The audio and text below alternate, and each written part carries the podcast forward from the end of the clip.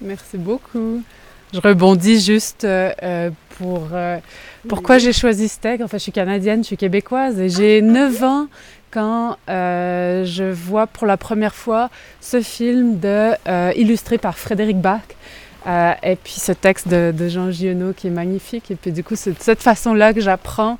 J'ai jamais lu le livre, ça n'était pas du tout euh, euh, au cursus scolaire à l'époque. Et puis voilà. Donc j'ai 9 ans et je vois ce film et je suis subjuguée, d'où le fait que j'ai transcrit, je l'ai lu, revu. Et puis du coup, pour que le caractère d'un être humain dévoile des qualités vraiment exceptionnelles, il faut avoir la bonne fortune de pouvoir observer son action pendant de longues années si cette action est dépouillée de tout égoïsme, si l'idée qui la dirige est d'une générosité sans exemple, s'il est absolument certain qu'elle n'a cherché de récompense nulle part, et qu'au surplus, elle est laissée sur le monde des marques visibles, on est alors, sans risque d'erreur, devant un caractère inoubliable.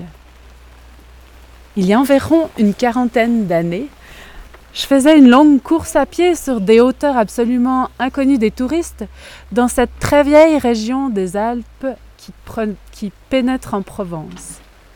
Cette région est délimitée au sud-est et au sud par le cours moyen de la Durance, entre Sisteron et Mirabeau, au nord par le cours supérieur de la Drôme, puis sa source jusqu'à Die.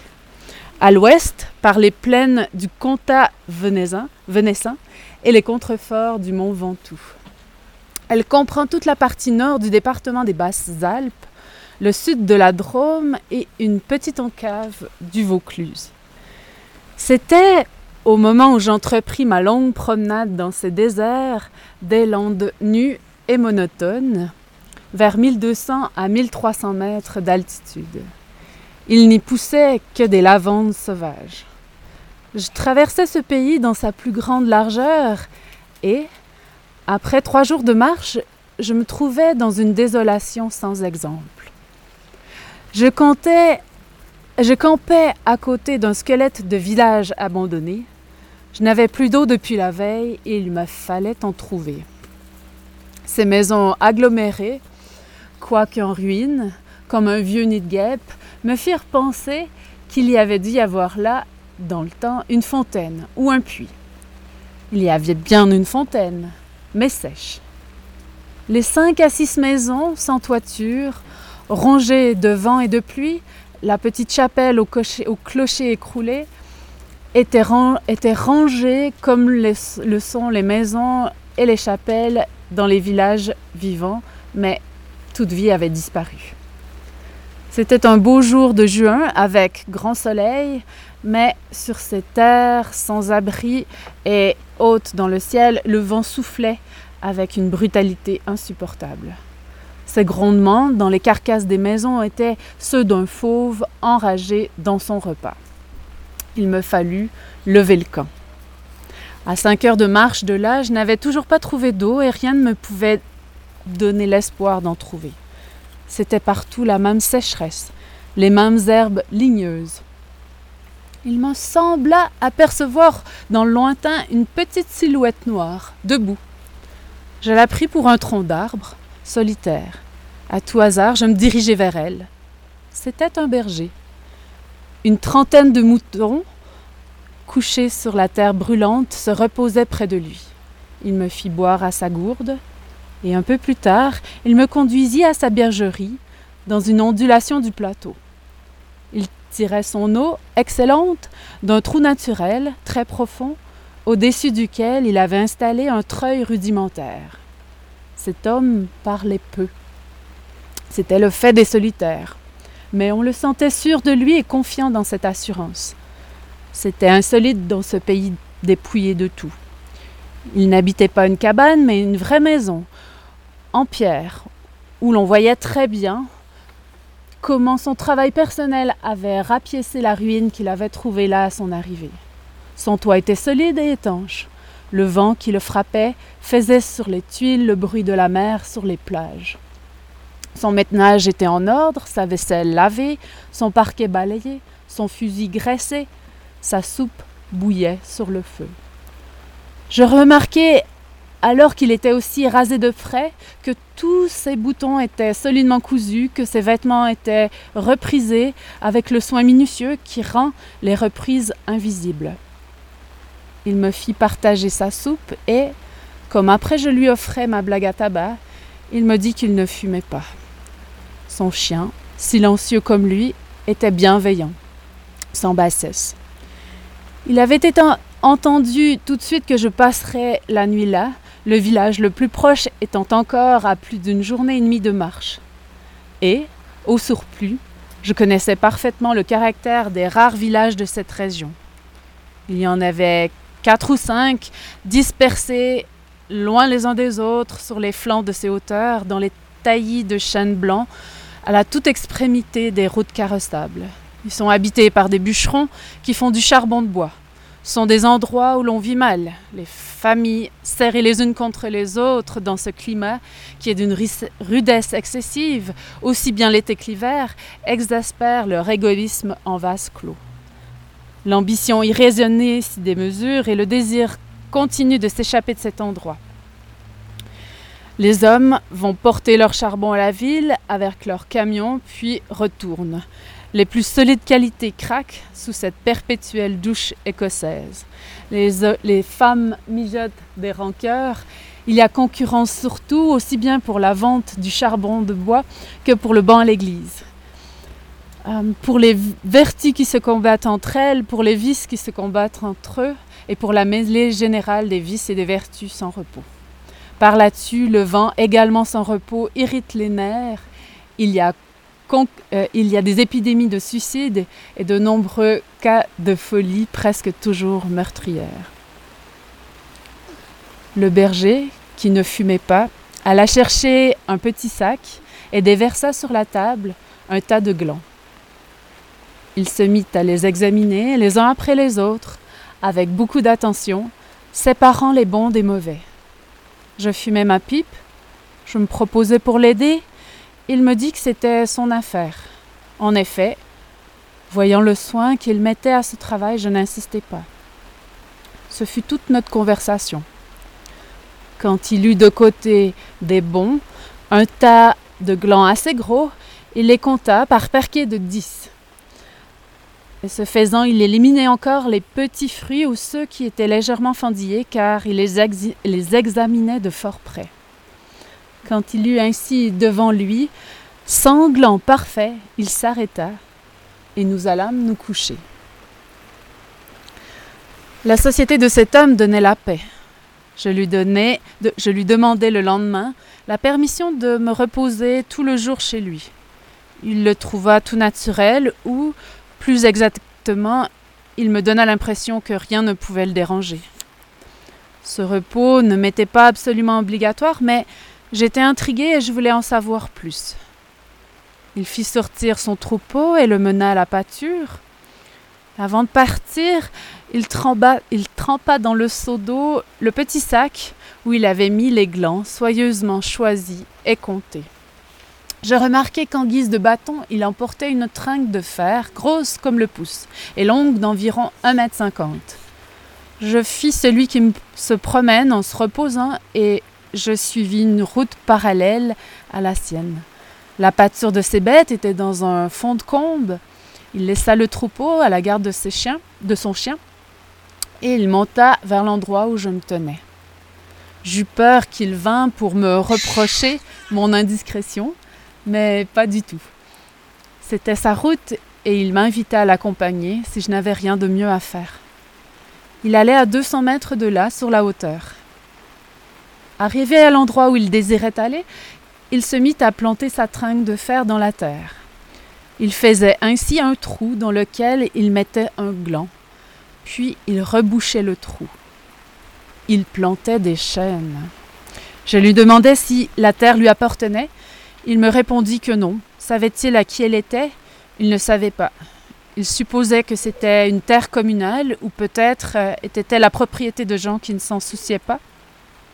Lui ne s'en souciait pas de connaître les propriétaires. Il planta ainsi ses sanglants avec un soin extrême. Après le repas de midi, il recommença à trier sa semence. Je mis, je crois, assez d'insistance dans mes questions puisqu'il y répondit. Depuis trois ans, il plantait des arbres dans cette solitude. Il en avait planté cent mille. Sur les cent mille, vingt mille étaient sortis.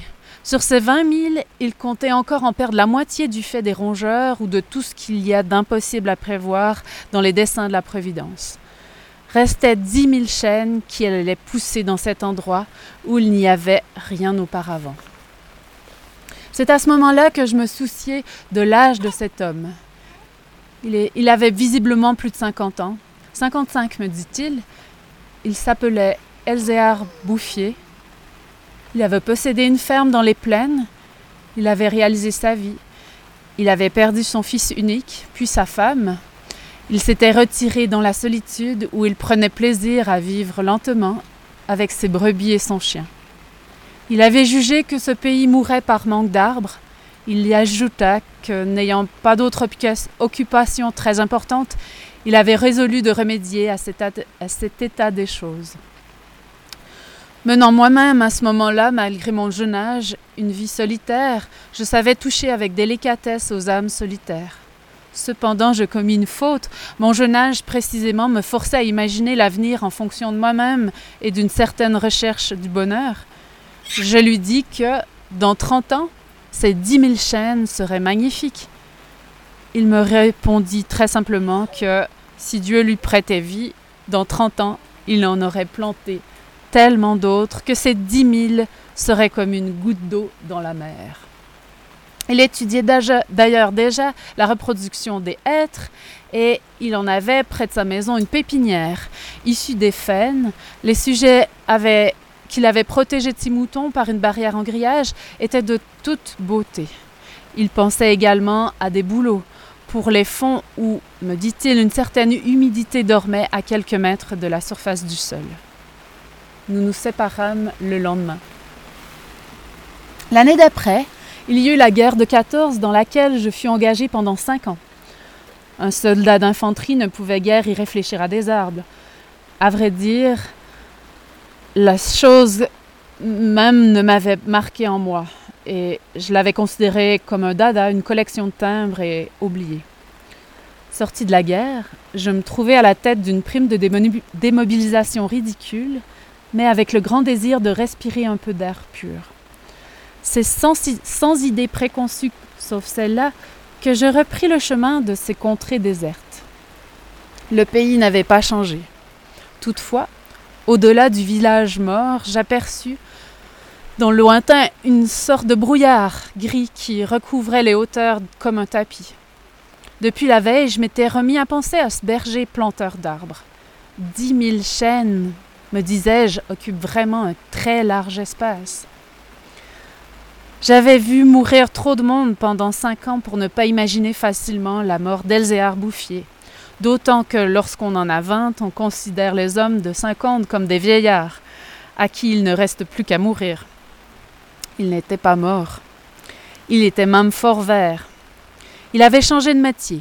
Il ne possédait plus que quatre brebis, mais par contre une centaine de ruches. Il s'était débarrassé des moutons qui mettaient en péril ses plantations, car, me dit-il, et je le constatais, il ne s'était pas du tout soucié de la guerre.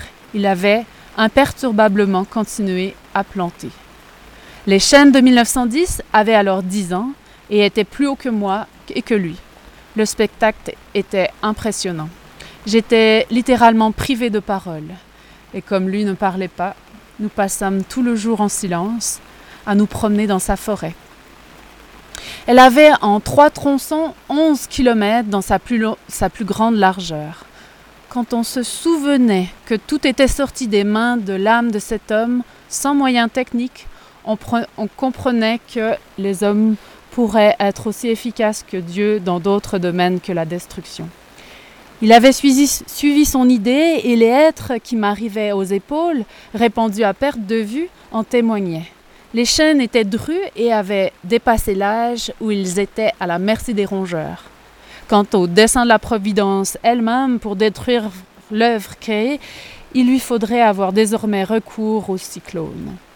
Il, me montra d'admirables bosquets de bouleaux qui dataient de cinq ans, c'est-à-dire de 1915. de l'époque où je combattais à Verdun. Il leur avait fait occuper tous les fonds où ils soupçonnaient avec juste raison qu'il y avait de l'humidité presque à fleur de terre. Ils étaient tendres comme des, adolescents. La création avait d'ailleurs l'art de s'opérer en chaîne. Il ne s'en souciait pas. Il poursuivait obstinément sa tâche, très simple. Mais en redescendant par le village, je vis couler de l'eau dans les ruisseaux dans des ruisseaux qui, de mémoire d'homme, avaient toujours été à sec. C'était la plus formidable opération de réaction qu'il m'ait été donné de voir. Des ruisseaux secs avaient jadis porté de l'eau dans des temps très anciens. Certains de ces villages très tristes, dont j'ai parlé au début de mon récit, s'étaient construits sur les emplacements d'anciens villages gallo-romains, dont il restait encore des traces, et dans lesquels les archéologues avaient fouillé et y avait trouvé des hameçons à des endroits où, au XXe siècle, on était obligé d'avoir recours à des citernes pour avoir un peu d'eau. Le vent aussi dispersait certaines graines, en même temps que l'eau réapparaissaient les saules, les osiers, les prés, les jardins, les fleurs et une certaine raison de vivre. Mais la transformation s'opérait si lentement qu'elle entrait dans l'habitude sans provoquer d'étonnement. Les chasseurs, qui, dans les, qui montaient dans les solitudes à la poursuite des lièvres ou des sangliers avaient bien constaté un foisonnement de petits arbres, mais ils l'avaient mis sur le compte des malices naturelles de la terre. C'est pourquoi personne ne touchait à l'œuvre de cet homme. Si on l'avait soupçonné, on l'aurait contrarié. Il était insoupçonnable. On aurait pu imaginer euh, qui aurait pu imaginer dans les villages et les administrations une telle obstination dans la générosité la plus magnifique? À partir de 1920, je ne suis jamais restée plus d'un an sans rendre visite à Elzériard Bouffier. Je ne l'ai jamais vu fléchir ni douter, et pourtant, euh, et pourtant, je n'ai jamais fait le compte de ses déboires. On, imagine bien que pour une réussite semblable, il a fallu vaincre l'adversité et que pour assurer la victoire d'une telle passion, il a fallu lutter avec le désespoir. Il avait pendant un an planté plus de dix mille érables. Ils moururent tous. L'année d'après, il abandonna les érables pour reprendre les hêtres qui réussirent encore mieux que les chênes. Pour avoir une idée à peu près exacte du caractère exceptionnel, de ce caractère exceptionnel, il ne faut pas oublier qu'il s'exerçait dans une solitude totale. Si totale que, vers la fin de sa vie, il avait perdu l'habitude de, de parler. Ou peut-être n'en voya-t-il pas la nécessité. En 1933, il, reçut la visite d'un garde forestier éberlué. Ce fonctionnaire lui intima l'ordre de ne pas faire de feu dehors, de peur de mettre en danger la croissance de cette forêt naturelle. C'était la première fois, lui dit cet homme naïf, qu'on voyait une forêt pousser toute seule. À cette époque, il il allait planter des hêtres à 12 km de sa maison. Pour éviter le trajet d'aller-retour, car il avait alors 75 ans, il envisageait de construire une cabane de pierre sur les lieux mêmes de ses plantations, ce qu'il fit l'année d'après. En 1935, une véritable délégation administrative vint examiner la forêt naturelle. Il y avait un grand personnage des eaux et des forêts, un député, des techniciens. On prononça beaucoup de paroles inutiles on décida de faire quelque chose et heureusement on ne fit rien. Sinon, la seule chose utile, mettre la forêt sous la sauvegarde de l'État et interdire qu'on vienne y charbonner. Car il était impossible de n'être pas subjugué par la beauté de ces jeunes arbres en pleine santé. Et elle exerça son pouvoir de, de séduction sur le député lui-même. J'avais un ami parmi les capitaines forestiers qui étaient de la délégation. Je lui expliquai le mystère. Un jour de la semaine d'après, nous allâmes tous les deux à la recherche d'Elzéar Bouffier. Nous le trouvâmes en plein travail à 20 km de l'endroit où il y avait eu l'inspection. Ce capitaine forestier n'était pas mon ami pour rien. Il connaissait la valeur des choses. il sut rester silencieux. Je fris les quelques œufs que j'avais apportés en présent. Nous partageâmes notre casse-croûte en trois et quelques heures passèrent dans la contemplation muette du paysage. Le côté d'où nous venions était couvert d'arbres de 6 à 7 mètres de haut. Je me souvenais de l'aspect du pays.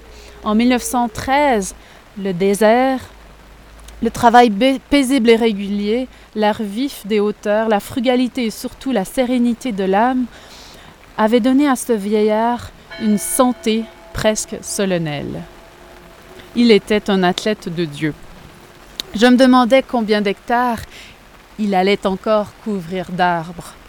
Avant de partir, mon ami fit simplement une brève suggestion à propos de certaines essences auxquelles le terrain d'ici paraissait devoir convenir.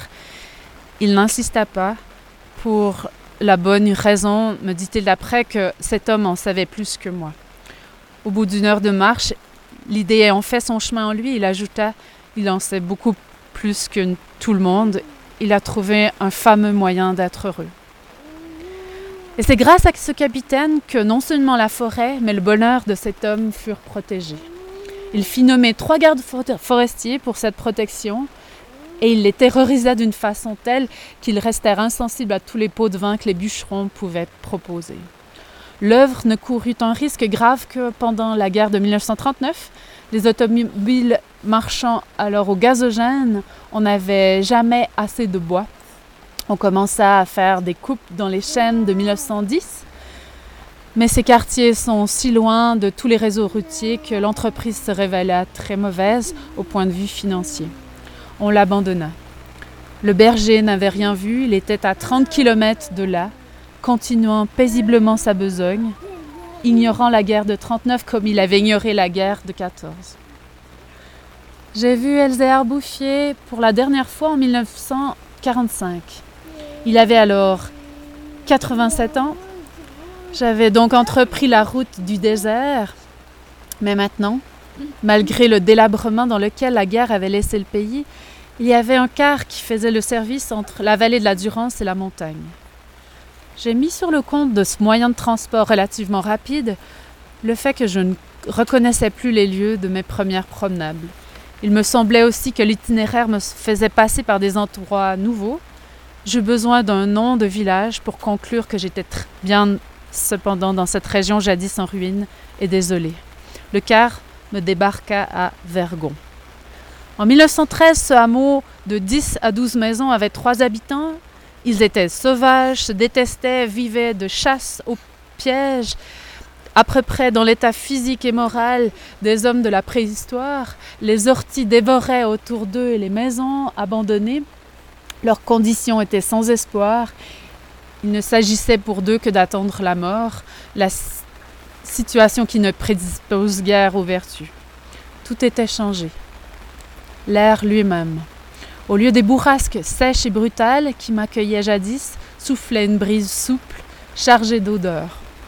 Un bruit semblable à celui de l'eau venait des hauteurs. C'était celui du vent dans les forêts. Enfin, chose plus étonnante, j'entendis le vrai bruit de l'eau coulant dans un bassin. J'ai vu qu'on avait fait une fontaine, qu'elle était abondante, et, ce qui me toucha le plus, on y avait planté près d'elle un tilleul. Par ailleurs, Vergon portait les traces d'un travail pour l'entreprise duquel l'espoir était nécessaire. L'espoir était donc revenu.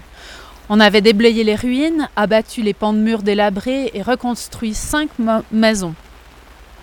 Le hameau comptait désormais 28 habitants, dont 4 jeunes ménages. Les maisons neuves, crépies de frais, étaient entourées de jardins potagers où poussaient mélangés mais alignés les légumes et les fleurs, les choux et les rosiers, les poireaux et les gueules de loup, les céleris et les anémones. C'était désormais un endroit où l'on avait envie d'habiter. À partir de là, je fis mon chemin à pied. La guerre, dont nous sortions à peine, n'avait pas permis l'épanouissement complet de la vie, mais Lazare était hors du tombeau. Sur les flancs abaissés de la montagne, je voyais de petits champs d'orge et de seigles en herbe. Au fond des herbes des étroites vallées, quelques prairies verdissaient. Il n'a fallu que les huit ans qui nous séparent de cette époque pour que tout le pays resplendisse de santé et d'aisance. Sur l'emplacement des ruines que j'avais vues en 1913 s'élevaient maintenant des fermes propres, bien crépies, qui dénotent d'une vie heureuse et confortable. Les vieilles sources alimentées par les pluies et les neiges que retiennent les forêts se sont remises à couler. On en, a canalisé les eaux à côté de chaque ferme, dans les bosquets, dans des bosquets désérables, les bassins des fontaines débordent sur les tapis de menthe fraîche. Les villages se sont reconstruits peu à peu, une population revenue des plaines où la terre se vend chère s'est fixée dans le pays, y apportant de la jeunesse, du mouvement, de l'esprit d'aventure. On rencontre dans les chemins des hommes et des femmes bien nourris, des garçons et des filles qui savent rire et qui ont repris goût aux fêtes campagnardes. Si on compte l'ancienne population méconnaissable depuis qu'elle vit avec douceur et les nouveaux venus, plus de 10 000 personnes doivent leur bonheur à Elzéar Bouffier. Quand je réfléchis qu'un homme seul, réduit à ses simples ressources physiques et morales, cette simple personne a suffi à faire surgir du désert ce pays, je trouve que malgré tout, la condition humaine est admirable. Mais quand je fais le compte de tout ce qu'il a fallu de constance dans la grandeur d'âme et d'acharnement dans la générosité pour obtenir ce résultat, je suis pris d'un immense respect pour ce vieux paysan sans culture qui a su mener à bien cette œuvre digne de Dieu. Elzéar Bouffier est mort paisiblement en 1947 à l'hospice de Banon. Voilà. Merci. Merci, merci de votre écoute.